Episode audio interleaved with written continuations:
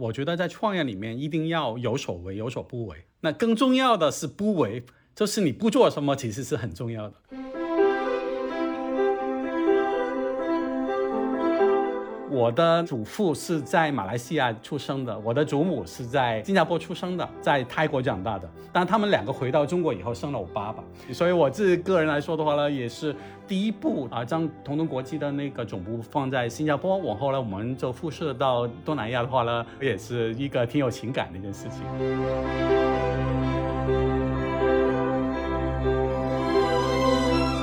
刚刚开始外卖，有些人的话呢，就自己。给自己的餐厅下单赚补贴都赚很多钱，这种情况之下的话呢，我们可以去将这些场景研究好了，看上去可能不正常的这些去下单的话呢，我们可以把它挡住。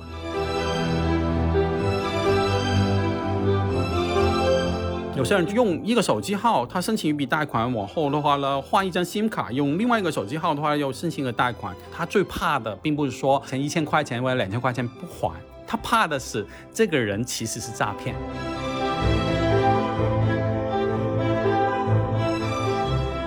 嗨，各位听众朋友们，大家好，欢迎收听本期的创业内幕，我是主持人丽丽。这是一档由 GGV 纪元资本发起的访谈节目，旨在为中国的听众提供更具专业视角的创业话题沙龙。我们深信，听故事是人类的古老本能，也将在每一期节目中尽可能的帮助嘉宾讲出他们最精彩的故事。讲出他们的创业内幕。亲爱的听众朋友，大家好，欢迎收听本期的创业内幕，我是主持人 Lily。本期我们请到的嘉宾是中国最大的智能风控公司同盾科技的联合创始人马俊区 Jacko。哎，大家好，我是 Jacko。以及大家非常熟悉的 GGV 纪元资本的执行董事赵耍吴晨瑶。大家好，非常高兴又跟大家见面了。我们今天这一期节目呢，会聊一聊一个看起来非常高大上、非常神秘，但是却离我们非常近的一个行业，就是智能分析和决策，或者我们叫第三方智能风险管理。在开始之前，我们要不然请 Jacko 做一个自我介绍吧。好啊，那个大家很多时候呢，对我的名字挺有兴趣啊，因为我姓马，住在杭州，所以呢，他们都说 Jacko 妈在杭州。但有时候他们说啊，只差两个英文字母的话，我就是 Jack 妈在杭州。别开玩笑了。那我是出生在香港，在香港长大，在香港念我的本科啊。我的本科其实是在香港大学念的电气工程，所以听上去哈，我是一个典型的理工男。或者我觉得让你们两位猜一下哈。你们知道我的第一份工作是什么吗？嗯，IT 工程师。我觉得，因为香港在那个年代，大家都比较喜欢去金融，我猜应该是在金融相关的行业。嗯，我跟大家说一下吧。其实我在啊上学的时候呢，已经开始经常做舞台工作。你第一份工作是演员是吗？所以呢，其实我在香港的话呢，是当个导演，舞台剧的导演。太有意思了啊！我还可以跟大家说一下，我不单单是导演，还是一个不错的导演。我在香港一九八一年的香港话剧节拿过香港最佳导演。所以实际上的话呢，呃，很多时人都很诧异，哎，为什么你会去当那个工程师去了？啊，确实啊，我觉得这个改变还挺好玩的。好斜杠啊！哇塞。我我觉得这个可能你们访问过那么多人都很少有这个情况出现，对吗？可能在我们的 portfolio 里都是第一个哈。我终于认识一个演艺圈人了。也可能有业余爱好者，也有可能有啊。但是专业的导演，而且是获奖导演，应该是没有的。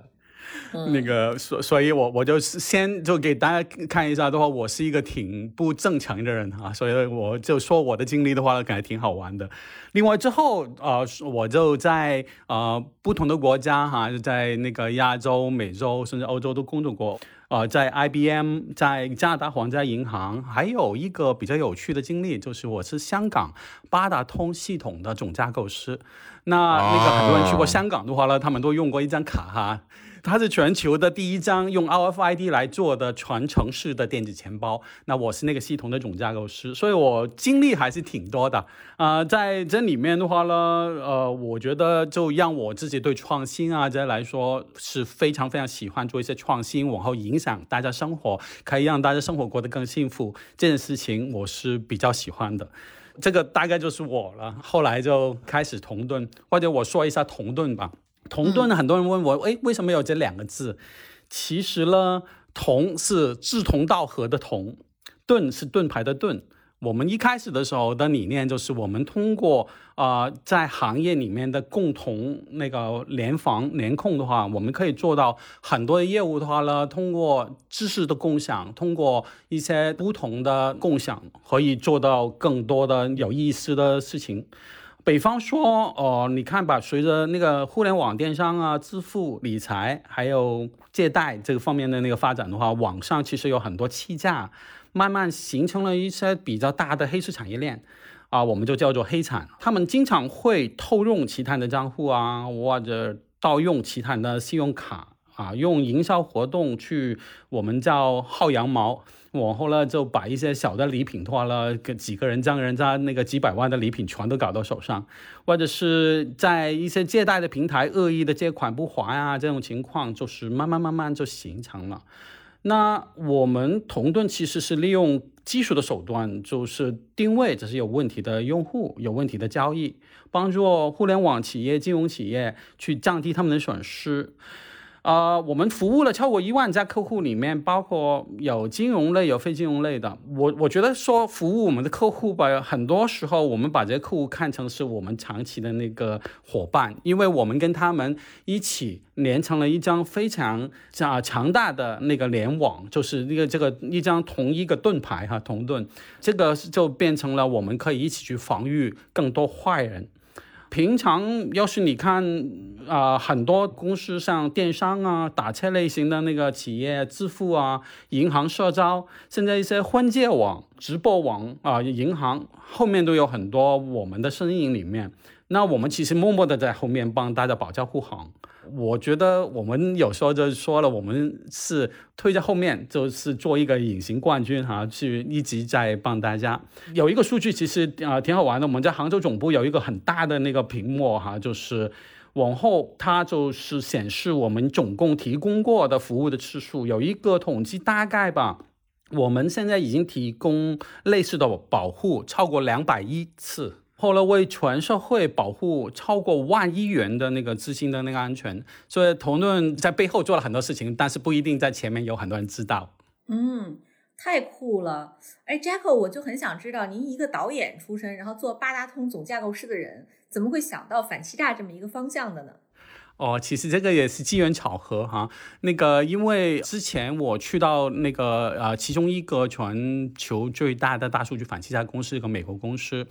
因为我之前在另外一公司的老板去了他们那边当 COO，往后呢，他知道我就是在亚洲管亚洲的时候管得不错，那就说，哎，这个是一个新的行业，但是我觉得以你的能力资源啊，可以帮我们开拓亚洲的市场，所以我就跳进去那个行业，往后发现，哎，这里面这片天地特别大，一个啊原来是就文艺青年的，突然就去到做这样的事情，其实中间经历很多了，其实最主要我啊父母呢也不喜欢我继续当。文艺相关的东西，因为他们都是经过战乱的，所以呢，他们说，哎呀，还是一份稳定一点工作吧，搞文艺这种东西其实不靠谱，所以就啊，我也听了他们劝的话呢，就其实到现在，这个也是我最大的业余爱好。我每一年的话呢，都看很多很多很多的话剧，无论多忙的话，我们都会腾出那些时间出来，去继续我自己的爱好。嗯，对，哎，Jack，我就很感兴趣啊，就是您其实是我们访谈过的为数不多的香港嘉宾。可能是，如果我没记错，应该是第二位啊。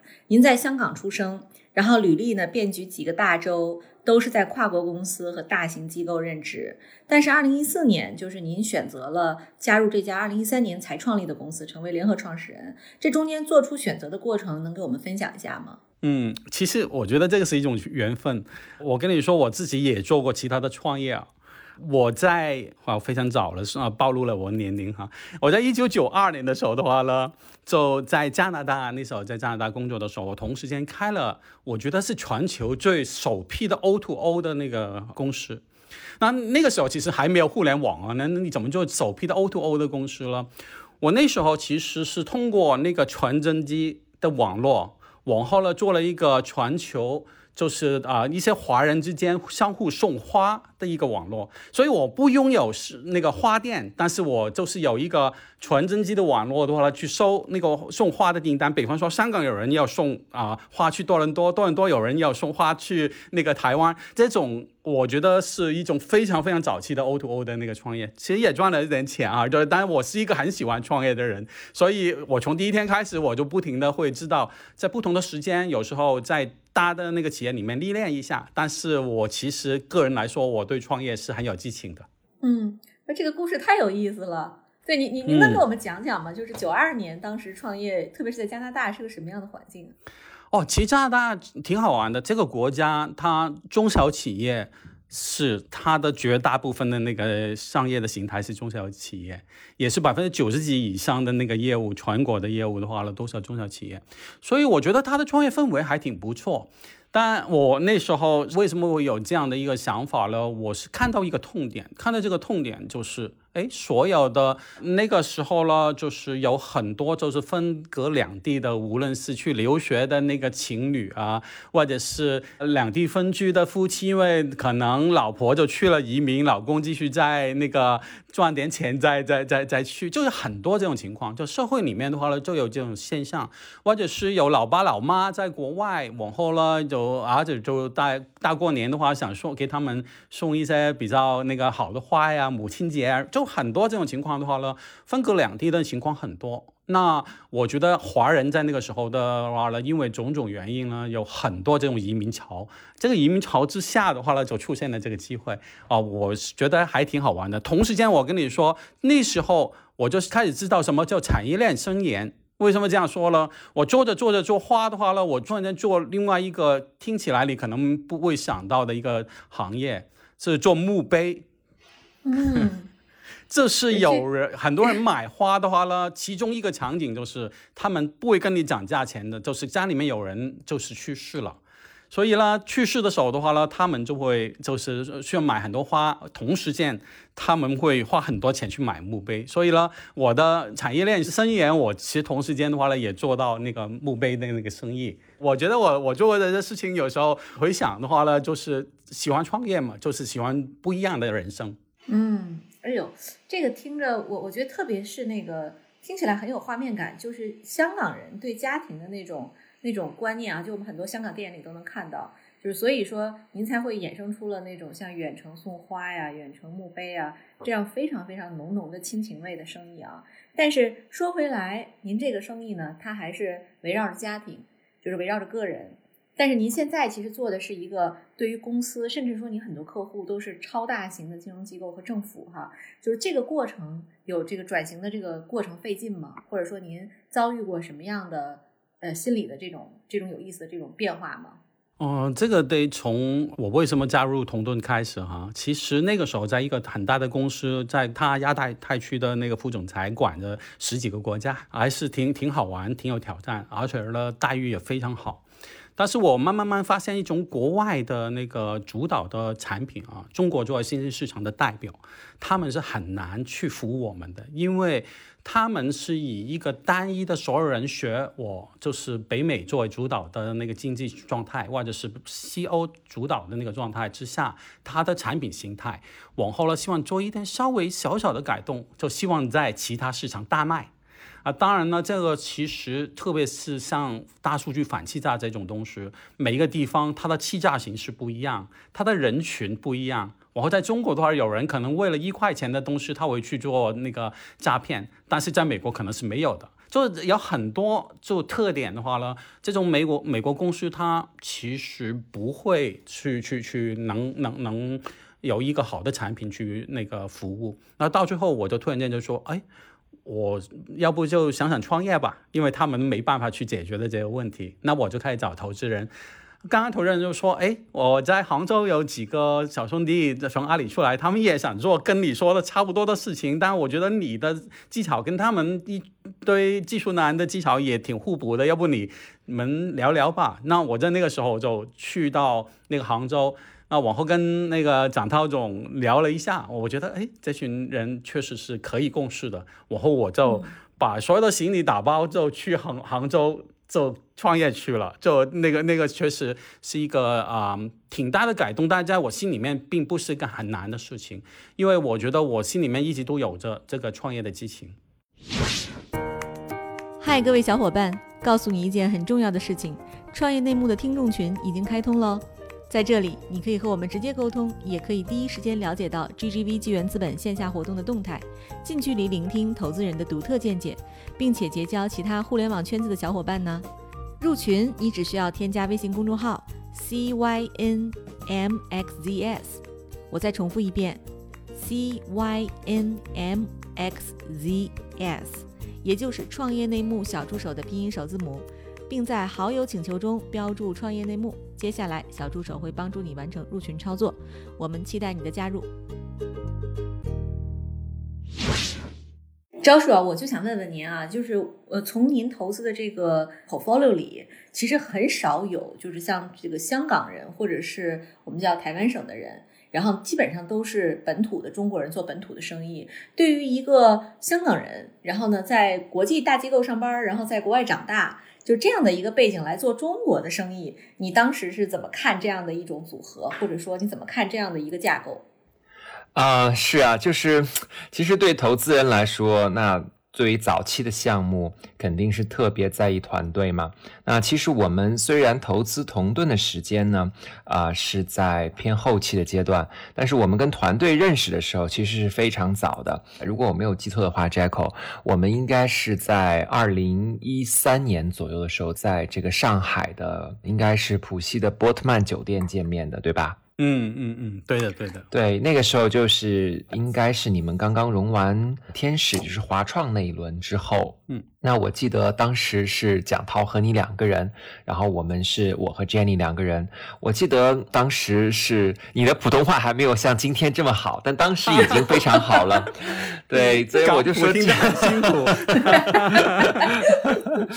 真的很好，很好，完全可以沟通，非常好，非常好。对嗯，那当时呢，我觉得你和蒋涛两个人的搭配呢，说实话还是挺让我们惊讶，或者相对来说比较少见。那呃，坦白的讲，我们也也没有想到说你在同盾一直能够坚持到今天，因为我觉得对于一个创业公司来说，有你这样的背景的人固然是非常好，但是双方需要磨合，同时你也需要去适应在中国的这个快速发展的环境，以及是说去掌握新的这种销售产品项目的这些经验。那同时呢，还要去在创业公司的文化中去跟公司共同成长。所以我觉得从今天做到现在，至少从现在你在同盾的这么多年来的成长跟贡献来说，我觉得完全是打破了我们很多人。对台湾、香港人的一些固有的一些观念，我不知道您是不是带有代表性的，但我觉得我印象中应该大多数的香港人，不要说创业了哈，而且能够坚持在中国创业的人，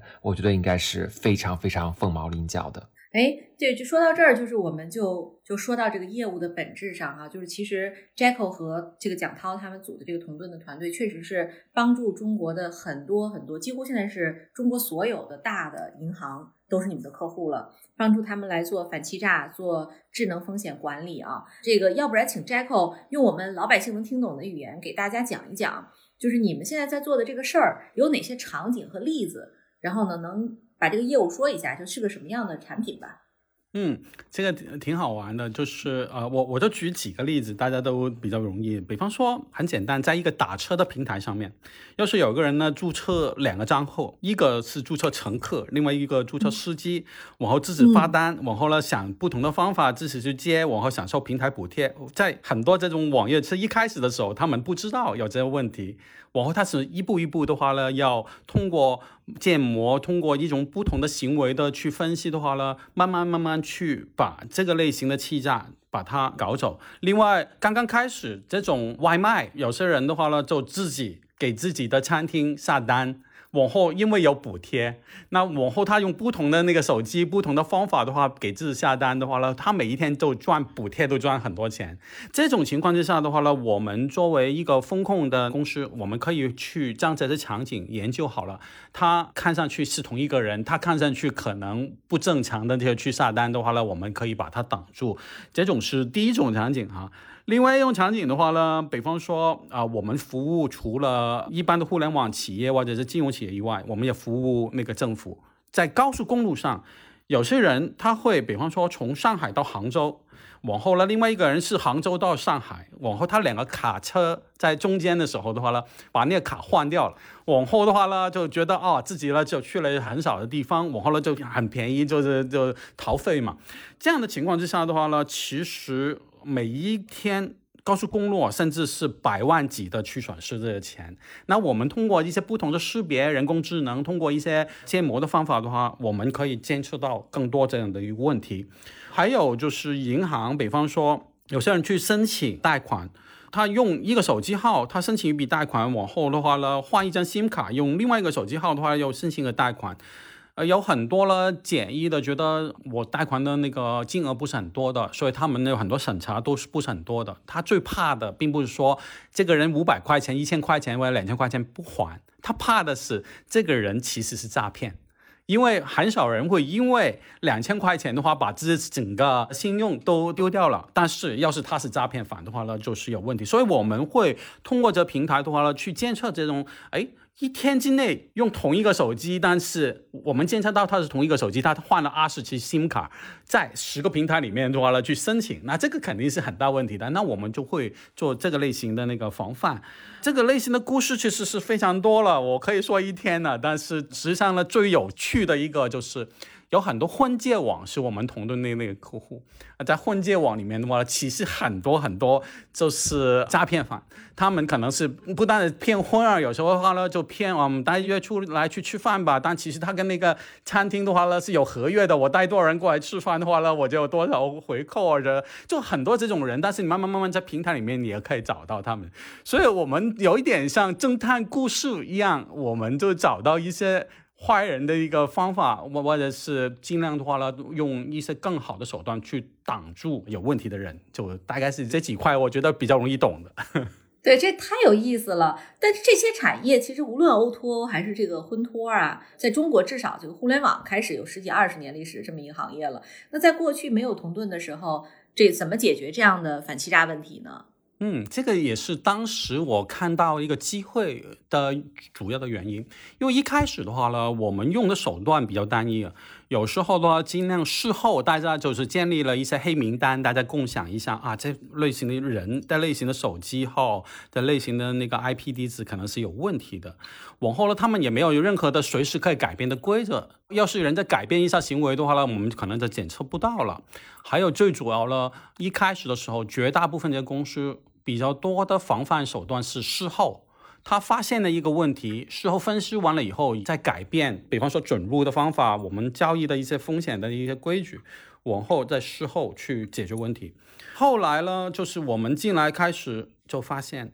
比较容易的，去可以在事前、事中都有一些就技术的手段。去监测到底有没有问题。比方说，我们通过一些就是网上的大数据的那个分析的话呢，我们甚至觉得有一些人会有异动。有些人他去攻击一些银行之前的话呢，他可能是先去攻击一个支付平台，搞到一些账户，往后的话呢，在这个账户关联的那个银行他去攻击的。那这种链条的话呢，其实它是有一些行为，我们可以说，哎，看起来有一群人他是准备攻击某一个银行的，我们会检测到。所以在事前我们可以有一些所谓的情报可以知道。我事中的时候，他不停的去换手机的那个过程呢，我们发现，哎，这个设备它很有问题。的啊，他就是有可能是诈骗，反而是一个团伙。那现在的团伙很恐怖啊。我们分析的话，这些团伙最大的团伙的话呢，比较松散的，就是有上万人在一个团伙里面就协同的去骗人，这样也也有。我听我看过一个这样的故事。对，就是几十万个的那个这样的团伙，就很多，有些就几个人就，所以我我觉得这种手段，通过我们数据分析，通过建模，通过人工智能的话呢，现在真的是可以帮到这些人。所以你说的很对，十几年前可能他们只有一些很基本的手段，但随着技术的进步，随着我们这人工智能的进步，大数据分析的进步的话呢，我们可以有更好的防范。我经常觉得这个是很有意思的事情。是我们是为这个社会在做好事，因为黑产其实它是将一些我们正常的 GDP 的话呢导进去那个地下了，它不是一种为社会生产带来好的生产力的东西，它实际上的话呢偷掉了我们社会的一些正常的生产力。所以我觉得我们一开始的初心就是说，我们希望做一些对这个社会有好处的事情，让所有人受益的事情。这个对付黑产这个事情本身很有意思。嗯，对，就您刚才说这个例子，我在新闻上看见过，就是有一个人他自己就是他江苏的一个公司这个会计，他就是被所谓的领导拉到一个公司命名的微信群里了，群里全是他同事。然后呢，这个这个人就领导编造各种理由，让群里的人其他人就附和呀。然后这个会计呢就转账，前前后后两次一共转了一百多万。他后来发现他转完账，这个群就消失了，就是整个群里只有他一个人是真的，其他人全是骗子。所以您刚才说就是一个团伙去行骗这事儿特可怕，我就想知道同盾上线之后，我们避免的这种损失有没有一些数据可以跟我们分享，或者说我们截住侦破的案子里有什么数据可以分享？其实我们就是估计的话呢，我们帮忙去防范的金额啊是上万亿的，这个是非常巨额的那个。往后呢，我们也协作不同的相关的机关的话呢，去提供一些信息，去让大家破案，这样的话呢都会有。但是最主要的话呢，因为有些企业他愿意报案，有些企业他不愿意报案，所以呢，就这块不在于我们，我们会协作，就比方说提供相关的信息。但我还是觉得防范这个事情本身来说是很重要啊。事后的话呢，我觉得是另外一件事情，因为大家要是都觉得要在这些平台里面再赚到钱很难的。举一个例子吧，我们有些客户他专门卖演出的票，张学友的演唱会的票的话呢，就很多人都是经常都会去买的。那往后呢，很多时候这黄牛用各种各样的那个网上的手段的话呢，一二三就将所有的票都搞走了。往后呢，他们就高价在不同的平台里面卖。那你要怎么样去防范这种情况出现？我觉得也是我们做的一些事情。到到最后的话呢，真的想去看的人，他要付高额的那个钱去做，我觉得这个是不好的。哎，对我特别想知道，因为您的客户都是那个大的银行或者大的客户嘛，您还记不记得您的第一个大公司客户是谁？然后呢，您是怎么打动他来签这个订单的？其实这个问题的话呢，我经常觉得很难回答，因为为什么呢？一开始公司的时候，我觉得就是一些认识的朋友之间的话呢，在可能中型企业的话呢，就就说，哎，我试一下你们产品吧。往后呢，我们就非常天真，我们一大堆的技术男，我们几个创始人全部的技术背景，包括我自己，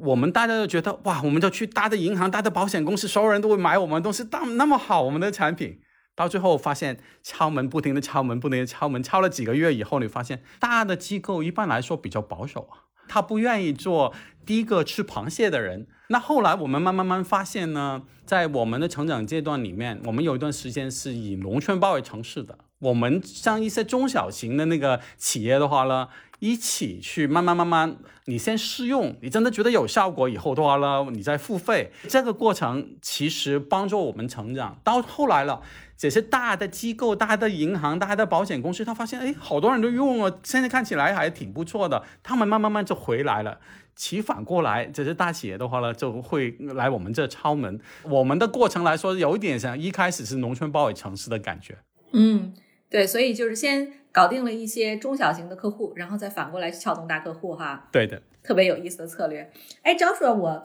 我想问问你啊，就是其实你在天使期当时就已经看过腾盾的团队，但是我们没有投。后来我们其实再往后追投的时候，已经是腾盾这个成长的非常高速、快速的这个阶段了。我想知道是什么促使你做出这种投资决策上的变化？嗯，首先我们 GGV 也是一家就是多阶段的就 multi stage 的这种 VC，所以我们是从早期、中期、晚期一直都是可以投资的。当然，如果今天回过头来看，我觉得我们应该更早的时间投资同盾了。我觉得也是我们应该是错过了早期的项目，但好在就是我们一直在这个过程当中。跟 Jacko、跟创始人蒋涛一直保持一个持续的互动，所以看到了同盾一路走来的发展。当然，更多的是看到了整个的行业的变化，越来越多的从对数据的需要变成了到对系统、对人工智能的需要。那这一块，我觉得 Jacko 或者后面我们也可以展开的去介绍。因为一开始大家可能更多的是说，我们需要一些额外的数据，就是关于一些用户个人的行为的数据、公开渠道的数据等。等等，也包括一些这个多头借贷的数据。但是到后面，我发现这个整个的行业，尤其是金融的行业，它其实对于整体的解决方案，对于系统之外的技术，对于决策的引擎，甚至各种最先进的人工智能、设备指纹、联邦学习等等，都有非常广泛的需要。而且最近这几年，中国除了这种国有的五大行之外，越来越多的城商行、农商行在政府的指引之下去做小微企业跟这个个人的信贷。那这一块的话，他们就更多的需要系统的支持跟技术手段支持。所以这个市场感觉是越来越大了。那当然，团队也不用说一直在更多的成熟，也有更多更好的人才加入。所以我们觉得，在上一轮的时候，我们认为是一个非常好的投资的时机。当然，这也是这个整个这个行业过去这么多年来的发展。嗯，我相信就是同盾在这一轮呃选择融资的时候，应该也有很多的投资人找过啊。对，我想知道 Jack，你最看重我们哪方面的能力？除了资金以外？嗯，其实你看见 GGV 的话呢，它投挺多，比方说互联网企业，它投很多很不错的企业，对吗？往后呢，它的生态方面的话呢，其实呃很多这些企业的话呢，跟同盾都有很多互动的。那我觉得这种互动的话呢，其实我们要是能成为好的同在一家人哈，就是大家都是 GGV 投的公司的话呢，有很多更多更深度的合作。那这种就是生态上的伸延呢，我们。是很看重的，因为我觉得单纯的财务投资者对我们其实并不是很吸引啊。我们其实并不是一个很缺就是现金的一个公司，我们缺的是我们希望通过投资方的互动，我们可以伸延我们的生态。另外呢，呃，我一直觉得 GV 的口碑是很好的，很多朋友他们都说 GV 其实把他投的那个企业。真的是把我们当成是自己家人一样，所以我觉得这个口碑是非常好的。而我我们进来的这个大家庭以后，我又发现大家真的是把我们当家人一样。有很多问题的话呢，我们要就找什么帮忙啊，他们都会绝对绝对不会呃说啊我们帮不了。其实他们很主动的去在各种各样的情况帮我们，所以这点我是非常开心有这样的投资方。对，我们还有个播客呢，对吧？对呀，做品牌对吧？免免费给流量，对，多不容易啊！啊，对，这个夸夸群很好啊，这个节奏请继续。对，哎，这这招数，对我我就我就说回来啊，就是咱们咱们说回正题，就是其实 GGB 在高科技领域一直是看的非常积极的。就是我很想知道，就是刚才 Jacko 提到两个点，就是在他们这个同盾现在这个架构里，它最大的优势，一个是大数据，一个是人工智能，就在反欺诈上。这个对比传统的反欺诈手段，有哪些革命性的变化吗？嗯，我觉得这个问题，嗯，确实是我们一直在去寻找的，因为这个技术它的不断的演化。呃，一方面是说它能够跟对客户的帮助越来越大，但另外一方面是整个的市场的这个呃作弊的手段或者是欺诈的手段也越来越隐形。那同时呢，有一个很重要的因素就是监管机构对于数据安全、对于这个客户对于数据安全的敏感性也越来越提高。所以我觉得技术的手段是一直在进步的，包括同盾现在也会从反欺诈之外去帮助客户去做一些二次的一个生意的挖掘。包括说交叉营销等等，所以同盾会给客户提供越来越多、越来越丰富的产品线，同时在这个。具体在反欺诈的领域里面呢，我们会更多的去依赖我们的这种经验，去针对客户的行业和他的具体的这个产品的需求，我们会一步一步的去提供。那最终会从呃授人以鱼到授人以渔，就是说我们一开始是告诉你说哪一些客户可能是欺诈的，那越来越多的我们就会告诉你教给你钓鱼的方式，就是把一些风控的模型输出，甚至把整个系统的解决方案提供给你。那么这样的话，客户。不可以在这个系统平台方案基础上，还可以接入其他第三方的数据源，甚至是第三方的模型。同盾给我的感觉是越走越深，越走越广了。各位亲爱的小伙伴，你知道吗？除了创业内幕之外，我们还出品了一档英文播客《Evolving for the Next Billion》，由 GGV 纪元资本的管理合伙人童世豪和市场经理 Rita 杨主持。如果你对东南亚、印度、美国等海外市场感兴趣，欢迎收听来自当地头部创业公司 GVC 的声音。收听及订阅，您可以在我们节目顶端找到 GGV 的小馆，点击进入就能看到我们出品的这档节目了。欢迎喜欢收听英文播客的小伙伴点击订阅哟。原来我们的一部分行为线上化，比如说购物、看电影、娱乐，然后呢，现在基本上我们的生活全部都要线上化了。特别是对我们中国老百姓来说，我很想知道疫情对同顿有什么样的影响呢？Jacko，你怎么看？嗯。是这样子啊，那个前段时间看了一个漫画，我觉得挺有意思的。他有一幅漫画里面就问谁是驱动企业数字化转型最重要的角色？他的四个选择：一 CIO，二 CTO，三 CEO，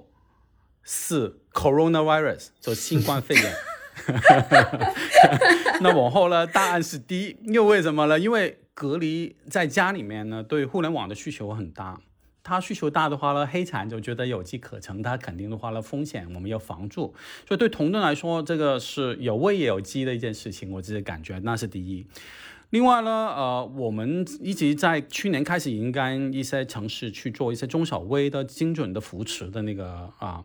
就是总理说过嘛，就是我们怎么样可以帮助扶持中小企业是啊国家一个很重要的政策。另外呢，城市企业的应急响应、精准分析的那个部分也是很多需求。就我觉得在新冠的疫情里面，我们就发现对于。啊，数据分析对于精准扶持中小企业这些地方线上服务都是有很大的需求，所以我觉得它一下子的话呢，将很多需求呢提前或者是把它扩大了，因为这样我们就推出了好多不同的服务。对疫情来说，我们也推出了一些智能的预测系统，就预测各地的那个疫情的感染的情况。往后呢，有有一些类似智能回访的机器人，方便不同的企业去调研它上面的员工啊，怎么样可以做好复工的准备。我们一共有四款产品都入选了杭州市的优那个优秀防控新冠肺炎人工智能方案的产品目录里面，所以其实我们没有闲着，我们觉得。这样的情况一，我们企业的初心是希望做一些能影响全世界，真的让所有人可以就是这个社会会更好的事情。那我觉得在新冠的期间，通过我们的技术手段，我们做了很多事情帮大家。总的来说是机会大于风险。对我其实，在整个新冠疫情过程里啊，就我们爆发这疫情之后，我们陆陆续续的这个跟所有的 portfolio 基本上都开了会，每一个我们的这个投资同事都在去跟进，大家都积极的推出了自己的解决方案。然后呢，为复工在做准备。这里边就是针对您刚才提到的一点，我还在媒体上看到一条新闻，我不知道是不是真的，可以跟您来求证一下。就是我看到同盾在本次新冠疫情期间，率先推出了针对杭州市余杭区中小微企业融资的金融服务平台，有两款产品，一个叫抗疫产品专版，一个叫股权投资专版。就是本来线下贷款要一到两周才能完成，现在呢，通过咱们的这个平台，二十四小时就完成审批了。不到四十八个小时，就三家公司获得了一千万的贷款啊！这个高校可谓是救了很多中小企业的命啊！就在这个现在这个阶段啊，首先跟您求证一下这新闻是不是真的。其次，如果是的话，同盾这个背后有哪些技术支持，能够达到这样高的效率去做这样的一个审批过程？那这这个确实是真的啊，那个往后呢，我们也帮好几个城市在做这样的事情，这个也也跟同盾的初心非常贴合哈。我们看见百分之九十的中小微企业其实为国家贡献了百分之五十的税收，百分之六十的 GDP，百分之七十的技术创新，还有百分之八十的就业。但是疫情之后受影响的最主要是大企业以外的这些中小企业，所以我自感觉同盾的话呢，一直在做的是我们做了一个叫中小微平台，就是那个中小微金融融资平台，通过 AI 的人工智能的非接触的那个方式的话呢，我们就是调研企业的情况，通过大数据的分析，分析完了业务的情况的话呢，我们辅助那个金融机构做出决策。精准的可以扶持这些中小企业，我觉得不同的城市的话呢，都是效果非常非常显著的。比方说像杭州的余杭区啊、厦门呐、唐山呐，就不同的这地方都在做着这这个事情。往后呢，同盾在背后，我觉得我们帮了很多企业。这些企业的话呢，确实现在是非常困难啊。我觉得这个事情本身来说的话呢，对于我们总体经济，要是没有这种中小企业的话呢，我们会面临一个很大的的麻烦啊。所以这块我觉得啊很有意思，说是。嗯，好，特别好。就是我们呃，再说说您的这个国际化的问题啊。就是我们说到了国内，其实我们市场已经做得如火如荼了，目前是中国最大的这个领域的公司了。那我也看到同盾在加快全球化的布局。其实二零一八年开始进军东南亚，特别巧的是，就是同盾在新加坡的办公室是跟 GTV 在一个楼，对吧？我我记得我上一次去的时候，看到那个那个底下大牌子上有咱们的 logo。这个其实背后您是如何考量东南亚的这个市场的？就是东南亚客户有哪些不同于中国的市场需求吗？有几块吧，因为啊，我觉得在节目一开始的时候，我说到我看到的是新兴市场跟成熟市场，它有一个很大的区别，在科技方面的需求。比方说，就是欧美主导的这种产品，很多时候服务新兴市场是很难的。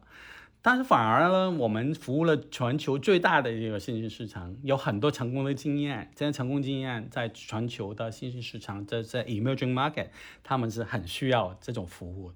比方说，我们啊，现在东南亚甚至啊非洲、南美都有一些客户的话呢，首先是中国的客户出出海，那这个是第一个啊。他们说，哎。接口，你们有没有一些服务的话呢？可以服务我们，我们现在去了。另外，同时间的话，本地也有一样的那个服务了，他们是需要的。比方说，我们在印尼啊，去年就拿到了印尼的一个啊评分牌照，就是我们通过评分的体系的话呢，去给那个金融机构去啊评价那些个人或者企业的那个信用状况。我们发现，哎，本地其实也有很多企业的话呢，他没有办法通过大数据的方法去评估人，他们的信用体系是比较。原始的，所以呢，我们慢慢慢去到这些地方，就发现他们很需要中国的经验，而我觉得这块我们相对于我们欧美的竞争对手，其实有一个非常好的中国经验是可以学到的。当然，我个人来说的话呢，对于东南亚也是很有感情的，因为很奇怪的话呢。我的那个祖父是在马来西亚出生的，我的祖母是在新加坡出生的，在泰国长大的。但他们两个回到中国以后生了我爸爸，所以就我在整个东南亚的话，好多好多亲戚。所以我自己个人来说的话呢，也是第一步啊，将同通国际的那个总部放在新加坡，往后呢，我们就辐射到东南亚的话呢，对我个人来说也是一个挺有情感的一件事情。嗯，特别好。哎呦，听 Jacko 这一期分享哈，就是能看到。一个创业者的精神，并且呢，就他他是非常少见的这种香港人的这种精神。那我们就最后这个说一说您的这个几年创业过程中啊，就想请您给大家做一些这个回顾或者是分享，就有没有一些坑啊，是你觉得可以分享给未来的一些创业者的？嗯，我我觉得有几点我我想提的，就是我觉得在创业里面一定要有所为有所不为，那更重要的是不为。就是你不做什么，其实是很重要的。因为呢，曾明是那个我老师哈，在长江商学院的老师，他就是一直在说大舍才能大得。那我觉得舍弃做减法的话呢，是在那个创业过程来说，一定要非常非常重视的一点。很多人的话呢，他贪就是希望贪多，也希望做很多很多事情，同时间最终其实企业就会非常不聚焦了。所以呢，我觉得我们首先通过就有这个好的市场，有好的案例、好的伙伴，往后呢能长远不停的复制成功。就在今年来说的话呢，我在公司内部就在重申，就是我们新的业务的孵化跟复制的过程，都是需要不要贪大求全，我们要就是聚焦，那是第一点，我跟大家分享的。第二点呢，我觉得我们要很多的试错，但是需要我们公司经常有一个文化叫 fail fast。就是我们觉得我们可以失败，但是要快速的失败，往后呢更快速的下一次成功。所以在同盾的内部的话，我自个人是专门去找那种创业型的事业部的去带的啊，就是一开始带起了整个公公司以后的话呢，我就在做不同的一种创业型的事业部，就是我把这块呢叫做零到零点一。其实，在企每个企业的或者是每个企业的新的那个业务部门的零到零点一的那段，其实是最难的。它需要你有就是非常非常好的毅力去做，同时间在试错的时候看得准，觉得错了你都要改，往后呢就是甚至可能要把它停下来。在这样的过程来说，我们从金融的话呢，慢慢慢孵化啊新的事业部，像我们保险的事业部啊，互联网的事业部，到最近来说也非常成功的那个政府的事业部，慢慢慢慢的话呢，赋能更多。那我觉得这个过程其实每一个新的领域，我们都要去试错。但同时间的话呢，要不停的去调整，不停的去回顾，甚至你每两三个尝试的话呢，可能只有一个会成功的，你自己就要让不成功的，你马上就要把它改变那个方向。最终一点呢，我觉得就是初心要守住。就有很多时候的话呢，啊，很多人说，哎，你们现在有那么多的经验，你们自己去搞一个金融牌照吧，你们做金融也挺好的，或者是，哎，你们有很多保险经验啊，你们自己去卖保险，自己去做电商。其实他们说的没错，因为我们已经积累了好多经验，我们自己跳进去做另外一件事情的话呢，可能也很成功。但是我们的初心已经说了，我们想做一家很好的赋能的伙伴，我们不希望跟任何我们的一个客户是竞争的，所以我们才叫第三方中立。所以呢，在这一点初心一定要守住。所以这几块，我觉得还是跟大家一个分享。嗯。那这个在对于未来想要在科技领域创业的年轻创业者，您认为还有哪些机会存在呢？我觉得呃，要对那个环境啊非常非常敏感。呃，我我就举一个例子吧，在中国，比方说有一个特点，就在这次疫情的话呢，我觉得是比较多看到的，就是。啊，很多在疫情期间的话呢，很多这种断章取义的、错误的解读的、移花花节节目的这种这种文章，在网上不停的去传，传完了辟谣，往后呢，大家就天天在互联网里面看嘛，看的很多东西。我有好几个做这种互联网平台的那个高管、客客户的高管，他说，其他人都在隔离，我们就天天在救火，因为这些网友们就是玩的太大了，啊，就。这个是一个创业的那个环，叫这个环境。但环这个环境呢，同时间就是创造了对我们的一些呃业务，比方说我们有一个叫内容安全的那个模块的话，专门用人工智能去将一些啊有问题的、涉黄的、涉暴的、涉政的一些问题，在互联网里面找找到出来，然后通过算法工程师往后去。帮很多的企业的话呢，去将这些有问题的内容把它找出来啊！我有好多家央媒啊，或者很多地方的媒体，其实都用我们这块的话呢，去帮忙，去让一些有可能错误甚至是那个欺诈的一些内容的话呢，把它就是搞掉。那这种其实你是首先有一个环境，往后有一个技术，往后这技术的话呢，甚至有可能是非常有意思的。前一段时间有一个客户呢，要我们对于一些说唱的那个音乐。视频里面找到一些涉涉黄色正的一些内容出来，你想一下，一个说唱那个 rap，你要做这个事情的话，其实是挺难的一件事情。所以，但是中间来说，呃，我觉得有技术往后有门槛的话呢，我觉得可以做。啊，这个就是一个呃我的举例哈。但还有呢，就是所以是需要非常敏锐的，要解决的问题，在我心目中要是一个整个社会里面的问题，你怎么样解决？有了这个。问题有了解决的技术的话，有这个洞察力以后的话呢，最终你能不能就是更长远的从小事小步快跑？因为很多人他可以给你一个很好的愿景，作为一个创业者，但是他没办法把它分成很多的小步快跑。在这个过程来说的话呢，他就会一下子想得太远，但到最后呢落地不了，不能就是一步一步的去到达那个成功。所以我觉得长远来说的话呢，要有很好的就是落地的能力，啊，当然大环境我觉得还是很重要的。大家看，比方说现在我们无论是中国制造二零二五，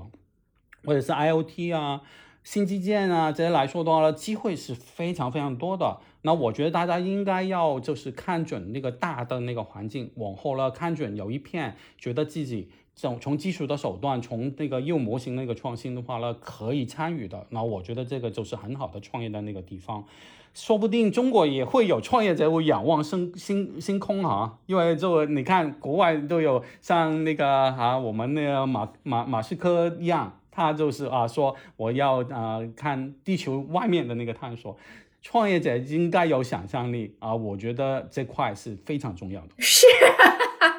对这期节目太好听了，因为我很少见到有嘉宾能够把一个故事讲的这么有趣的。就是其实这个你你看啊，就这技术啊，其实是它是一个非常抽象的东西，就是比如无论是大数据还是反欺诈，还是说什么，就我们听起来是离我们特远的一事儿。但 Jacko 呢，用非常丰富的场景语言，向我们丰富的展现了一个非常立体的画卷，就是在就是您还说 rap 里边能找出涉黄的内容，这东西得多高科技是吧？听起来就就太厉害了，特别好玩。招手同样的问题我也给到你哈，就是你觉得目前对于就现在这个新冠疫情情况下，这个如果还想做科技项的创业者，他们还有哪些机会可以去看一看？嗯，我觉得机会还是会。刚才 Jacko 说的，有新基建，有这次疫情之后，政府对于数据的在部门之间的这种打通和流动，也会有了新的思考。很多的地方，我们这次疫情中，我们比较得力的防控，还是来自于对数个人信息数据在基于安全和隐私情况下的一种流通和利用。但是也看到不足的情况，也是在这个数据的流通和利用上。上面，所以我觉得在政府之间和政府主导的这种公共事业、呃政企相关的客户上面的这种数据中台，我觉得会有很大的一个需求。那另外就是一个 AI 加，也是一直是我们的投资的一个主要的主题。那 AI 加金融，当然毫无疑问是今天同盾所主攻的一个方向。那还有 AI 和很多行业的结合，比如说医疗，比如说教育。都有很非常大的机会，所以我觉得这一块的话，不仅是呃新冠疫情，就算没有新冠疫情，这个行业也会是一个高速的发展。新冠疫情这件事情，它没有啊改变什么趋势，但是它是让已有的这个趋势更加的加速了。好，感谢二位嘉宾今天的精彩分享。好，谢谢大家收听。谢谢。好，谢谢。